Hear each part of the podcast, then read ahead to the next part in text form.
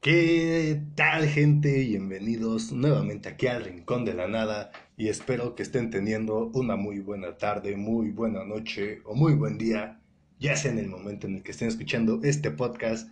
Y gente, ya tenía ganas de estar aquí hablando detrás del micrófono, que ustedes me estén escuchando, echar un poco de desmadre desahogarme con estas pláticas.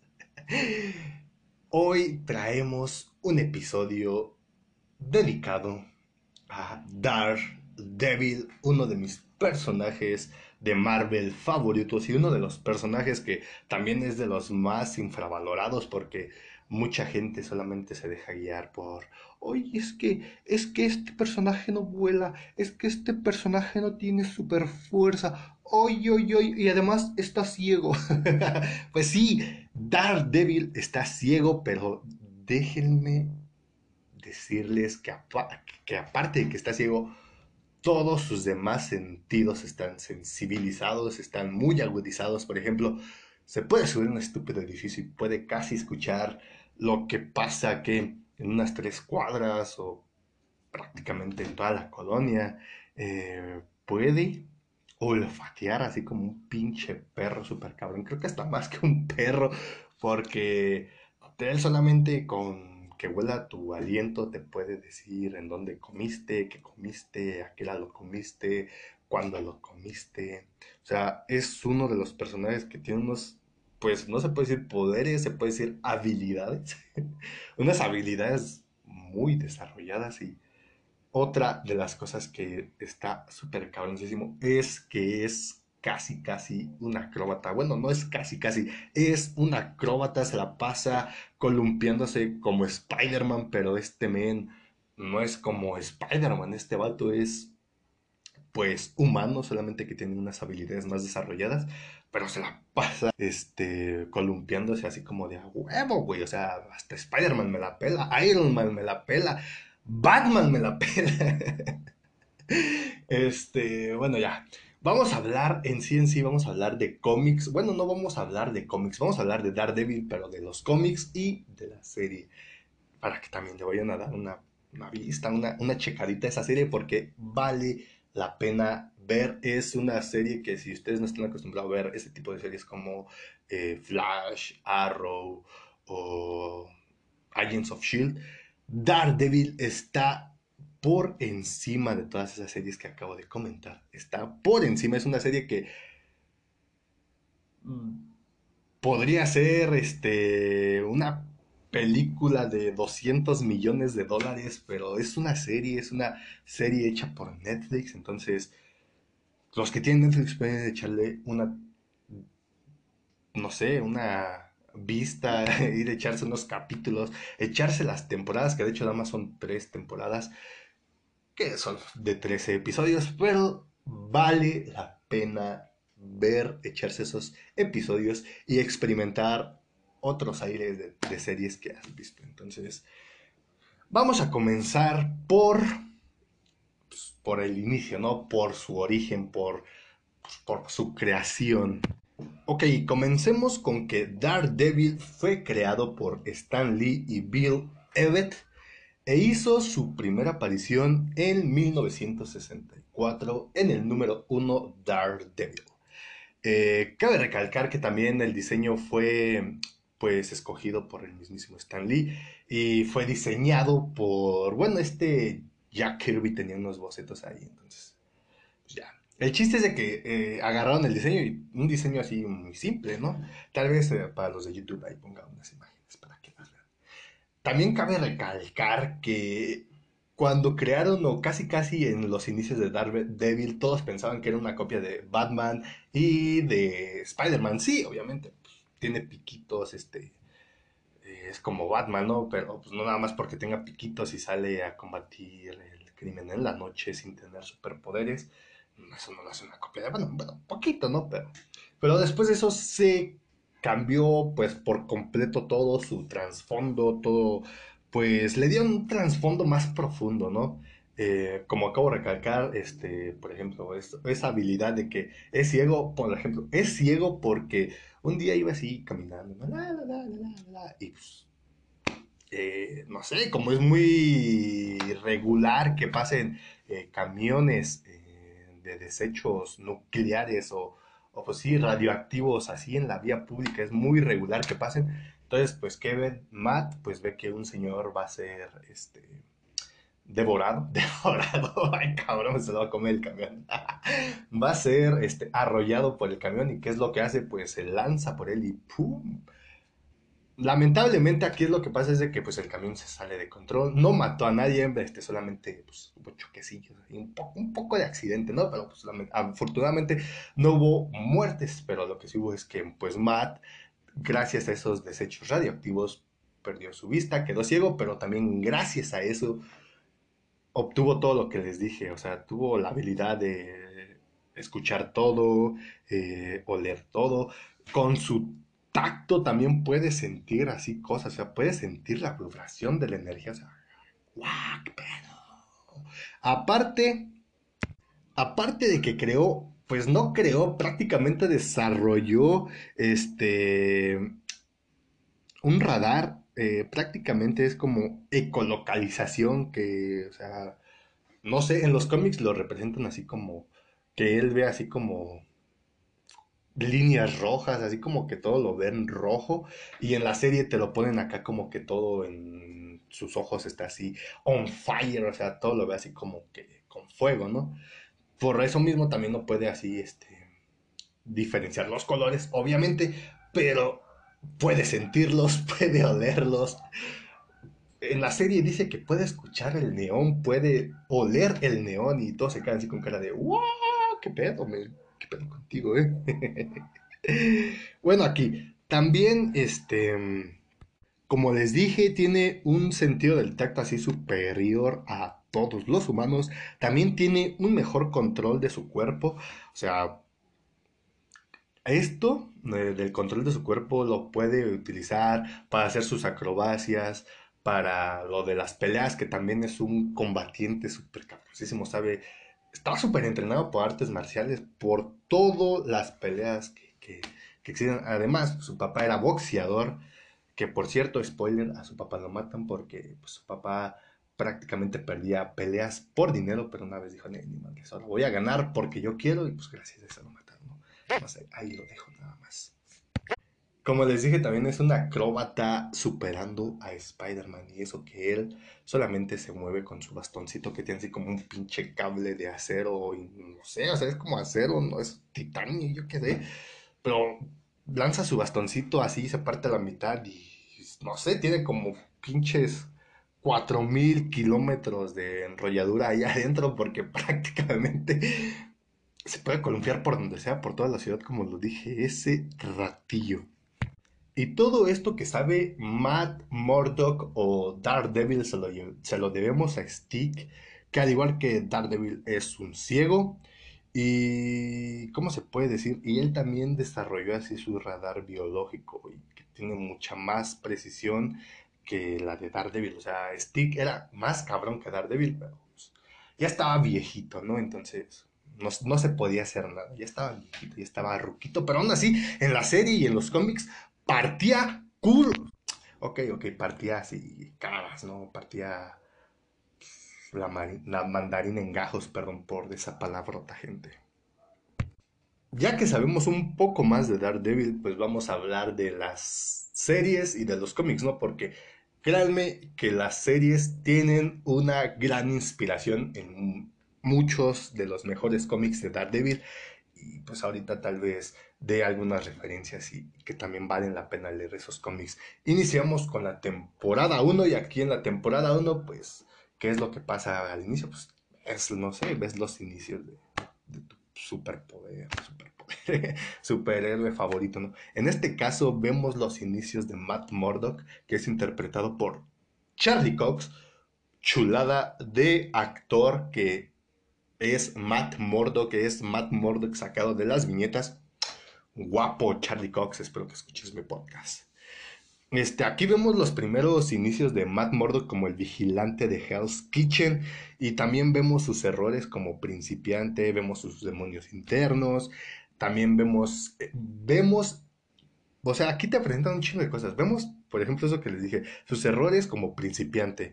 Vemos el primer encuentro con el amor de su vida, de su vida, ¿eh? De su vida, El amor de su vida, Karen Page, que la verdad se me olvidó el nombre de la, de la actriz que la interpreta, pero también muy guapa que está esa, esa muchacha.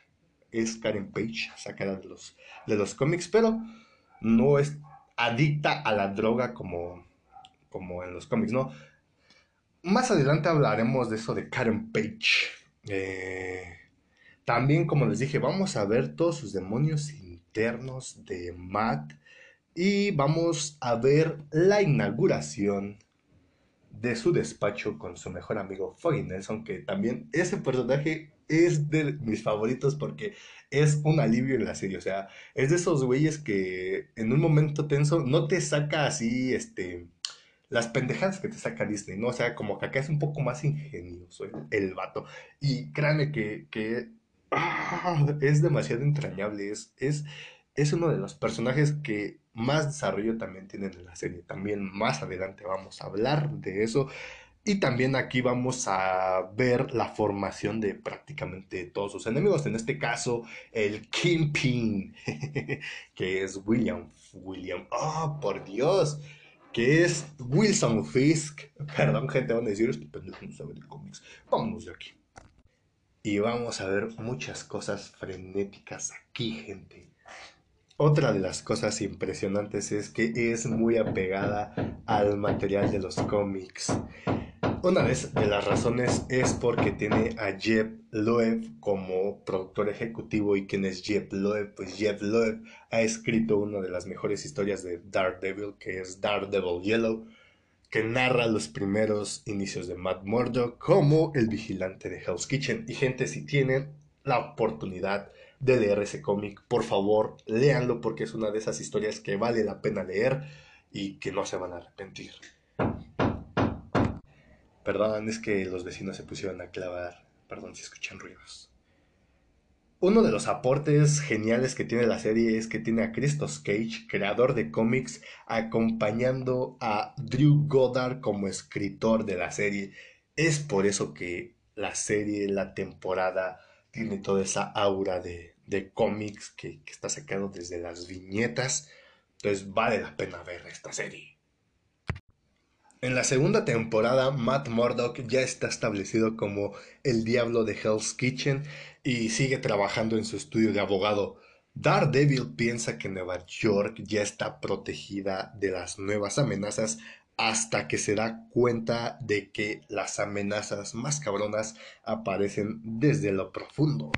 Estas nuevas amenazas no solo piensan poner a Daredevil en peligro, sino también piensan poner en peligro su vida privada como abogado y piensan poner en peligro a todas las personas que le importan. Entonces, gente, ¿qué podemos esperar después de la primera temporada? Pues créanme que pueden esperar una de las temporadas que también está muy frenética, que está todavía por encima de todas las series de Arrow, The Flash, incluso de Agents of Shield. Está por arriba la segunda temporada. Uno de los puntos buenos es que no necesariamente te tienes que aventar la primera temporada. Si eres nuevo y dices, ah, pues, no me quiero aventar la primera temporada, quieres empezar luego, luego con la segunda, puedes iniciar porque desde los primeros capítulos va abarcando todo, todo, todo, no todo lo que pasó en la primera, pero todo la trama principal de la primera. En los primeros dos capítulos, este, ya estás arriba del barco, ya entiendes perfectamente las motivaciones de cada personaje y las complicaciones que hay. Entonces, algo bueno que tiene también esta serie es que desde los primeros tres capítulos son demasiado frenéticos y te mantienen así prácticamente al filo del asiento y así como de no mames, no mames, ¿qué estoy viendo? No mames. Deja tú si sabes de cómics o no. O sea, si eres una persona que no sabe de cómics y vio la primera temporada y se queda así con cara de no mames, aquí en esta segunda temporada, desde los primeros tres capítulos ya estás al filo del asiento, estás súper extasiado, estás muy emocionado. Prácticamente desde esos primeros tres capítulos sientes que todos los problemas son mucho más grandes para nuestro enmascarado Daredevil. Este, también otra de las cosas que cabe recalcar es la participación alucinante de John Beltran como Punisher y sin duda, sin duda, sin duda, sin duda, este cabrón es Frank Castle sacado desde las viñetas de los cómics. Nada más que yo, yo, yo en especial, no sé si alguien más, yo, para que no digan, no mami, yo solamente tengo un problema está muy chaparrito ese Punisher. Pero fuera de eso, no mames, ese Punisher sí se siente el Punisher. O sea, dices, no mames, este güey deja pendejos a los otros dos Punishers que salieron antes. O sea, creo que salieron tres, ¿no? Creo que también hubo una, una película en los 90. Bueno, eso sí, ya no hablemos, estamos hablando de Daredevil, de Punisher, ¿no? Créanme que la participación de John Beltran es alucinante y como dije, este sí es el Punisher que tenemos.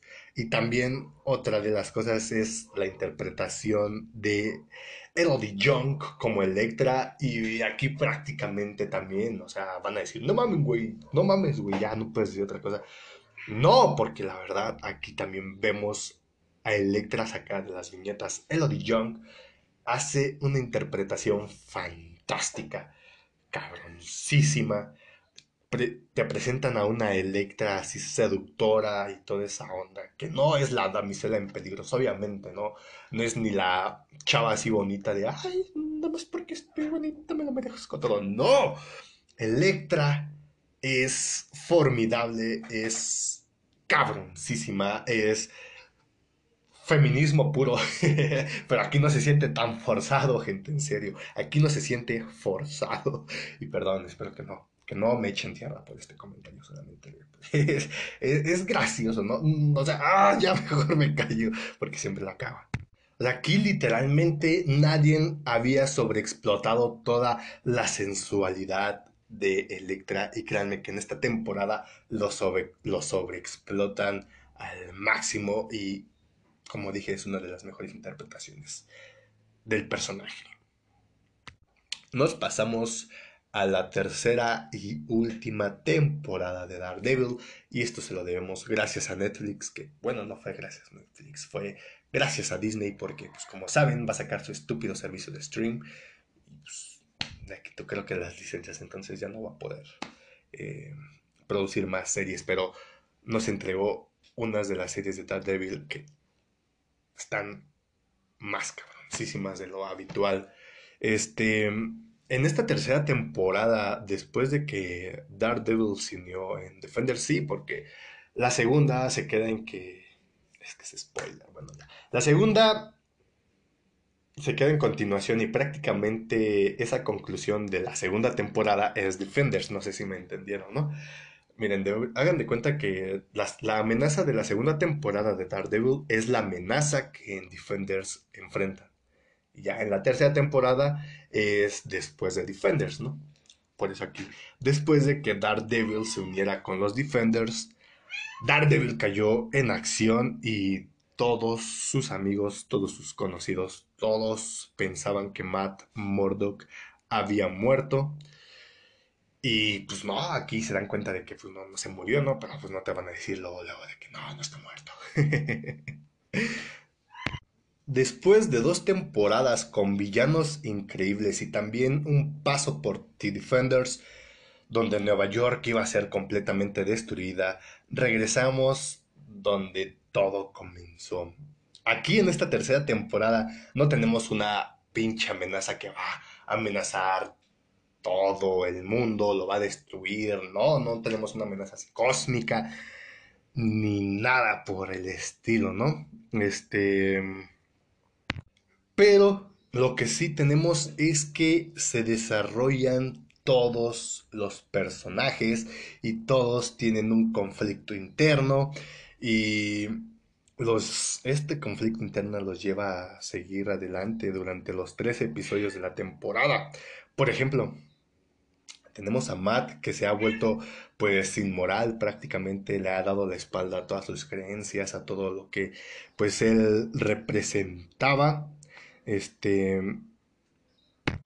Aquí Matt este, está en una situación de autodestrucción, ya sabemos que desde la primera lo, habíamos visto con esas como situación, pero como que lo había contenido acá debido a los acontecimientos de Defenders y todo ese pedo. Matt ya está en una situación de autodestrucción, pero por suerte a su lado tenemos a Maggie, que es una monja que prácticamente es la voz de la razón de Matt cuando Matt está pues a punto de perderse, ¿no? Ella es como que su voz guía, como que es su voz para que Matt este, no se sienta perdido en algún momento y créanme que es una de las dualidades que, me encantó ver, que por cierto también hay un guiño ahí, no sé, es, es spoiler y tal vez, que tal vez, o si es cierto, que Maggie es la madre. que dijeron que iba a decir spoilers. Pero no.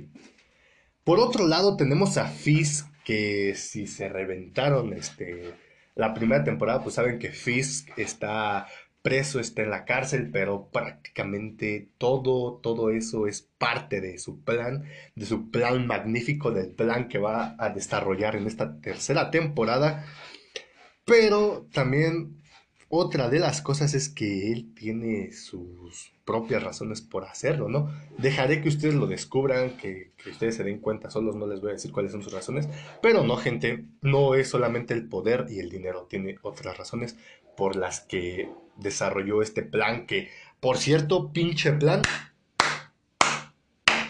cabroncísimo, aquí sí te enseñan a, a Wilson Fisk como un pinche eh, malo, pero malo cabrón, no de esos malos de que, ay, no mames, güey, voy a querer destruir la tierra porque sí, no, este güey es malo porque tiene sus razones, tiene sus pinches impulsos, o sea, tiene una razón de ser por la cual es malo, pero obviamente la gente lo ve malo, es ya en el momento en el que lo vean ustedes se van a dar cuenta. Por otro lado tenemos a Point Dexter, que es un personaje conflictuado y que pues ya después más adelante me di cuenta de que era el personaje que yo tenía en mente, me quedé así como de wow, qué pedo, o sea, no me esperaba porque al principio solamente te lo muestran como un cambio así bien chiquito, pero ya después va tomando relevancia y es como de, oh, no lo vi venir, pero muy, muy bien. Este, en esta temporada Matt ya está decidido a matar a Fizz, o sea, ya, ya es como de a huevo Fisk, muere, muere, muere, o sea, ya, ya está decidido, ya lo quiere matar. Y por otro lado, Fisk, aparte de, como les dije, de que pues quiere el poder y todo eso, tiene otra motivación que no voy a decir cuál es. Y alrededor de todo esto tenemos a Point Dexter, que como le dije es un personaje conflictuado. Pero aquí en todo esto, él simplemente busca una razón, simplemente busca una razón para, para luchar y abrazarla. O sea, quiere encontrar su propio norte y aquí lo que va a pasar es que se va a encontrar con el escalofriante y aterrador Kingpin. Y créanme que cuando lo vean se van a quedar así con cara de ¡Oh, no! ¡Te pases! Otro de los personajes que es nuevo y que lo hicieron así súper completamente interesante es el agente Nadim, que él su único objetivo es de estar cuidando a su familia y proveerle lo mejor que se pueda, ¿no? Pero aquí se topa entre el Kingpin y Daredevil, entonces ya se imaginarán cómo, cómo va, cómo va a acabar todo esto. Aquí no podemos decir que los personajes son héroes o villanos, que son, es negro o blanco. Aquí todos tienen sus motivos y eso logra que entiendas eh, las diferencias que tiene cada uno. O sea, como que de cierta forma como que te ponen de su parte, ¿no? Por las motivaciones que, tienen. Entonces, está muy chingón también ese aspecto que, que le agregaron a la serie. Como ya sabemos que la serie de Daredevil ha tenido muchos logros técnicos, ¿qué, me, qué quiero decir con logros técnicos? Las coreografías de, de las peleas, eh, los movimientos de cámara, o sea, está todo eso, la, la iluminación, o sea, tiene una de las mejores iluminaciones y una de las fotografías muy chulas, con contrastes así sumamente, ¿cómo se puede decir? Con contrastes muy, muy altos y muy saturados que, de alguna u otra forma le dan cierto estilo a, la, a la serie. Y aquí también en esta temporada tenemos esos mismos pasos de genialidad, esos chispazos de genialidad. Por ejemplo, uno de los movimientos de cámara que me encantó, que fue para retractar la locura de Point Dexter. Ese movimiento de cámara hace que hasta te sofoques, que hasta te sientas incómodo. Tú es como de, güey, qué pedo, güey. O sea, está demasiado muy bien logrado. Te transmite todo lo que prácticamente te quiere transmitir. Este. También la paleta de colores de Point Dexter eh, que utilizan el blanco y negro, ustedes si ya saben de cómics o no, pues Bullseye, el villano de, de, Daredevil, o sea, utiliza el blanco y negro. Toda la casa de Point Dexter, todo el atuendo de Point Dexter es blanco y negro. Y, también eso me encantó, ¿no? Se ve, se ve genial. Otro de esos momentos es cuando Wilson Fisk está leyendo, pues, los documentos de Poindexter, está leyendo de su infancia y todo eso. Esos momentos en el que Wilson Fisk está leyendo, pero en la serie te lo presentan como que él está viendo parte de la vida de Poindexter.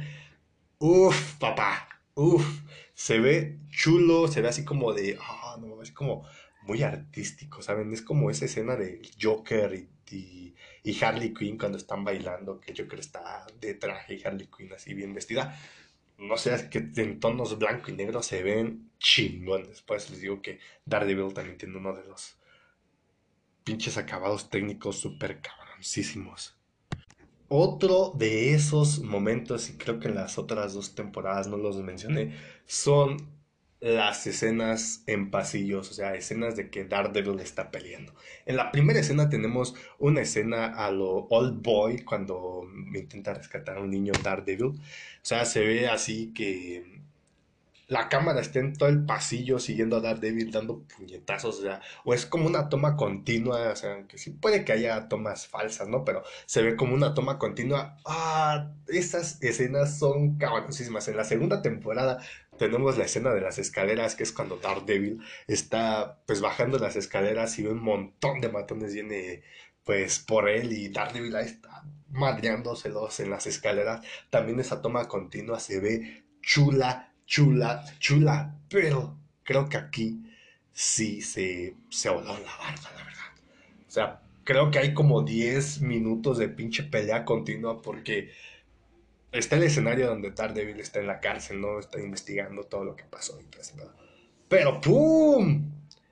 Lo que está investigando o al quien está investigando ya está un paso más adelante de Daredevil y le voltea completamente todo y se ve, les digo, en esa toma continua se ve a Daredevil partiendo madres en una toma continua en la prisión. Que sí, también se ve que le cuesta un huevo, pero un huevo, le cuesta un huevo partir madres. Aquí sí, en esta temporada, no sé por qué, al igual y fue por lo que pasó en Defenders, que, que ya le cuesta como que un huevo, ¿no? Porque sí, le dan un golpe y se queda así como de... Oh, no mames, está bien rico el suelo, mejor prefiero quedarme aquí. O, o a veces hasta le cuesta pinches amarrarse las pinches guantes o las botas, ¿no? O sea, se ve que ya Daredevil está así como que cansado físicamente.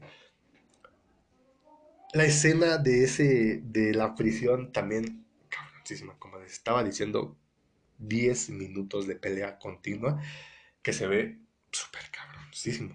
Eh, eh, cuando ustedes lo vean, le van a decir, no mames, qué pedo. Y también esa escena les transmite así como que mucho, mucha, no sé, les hace como que falta la respiración. Te sientes muy sofocado, te sientes presionado.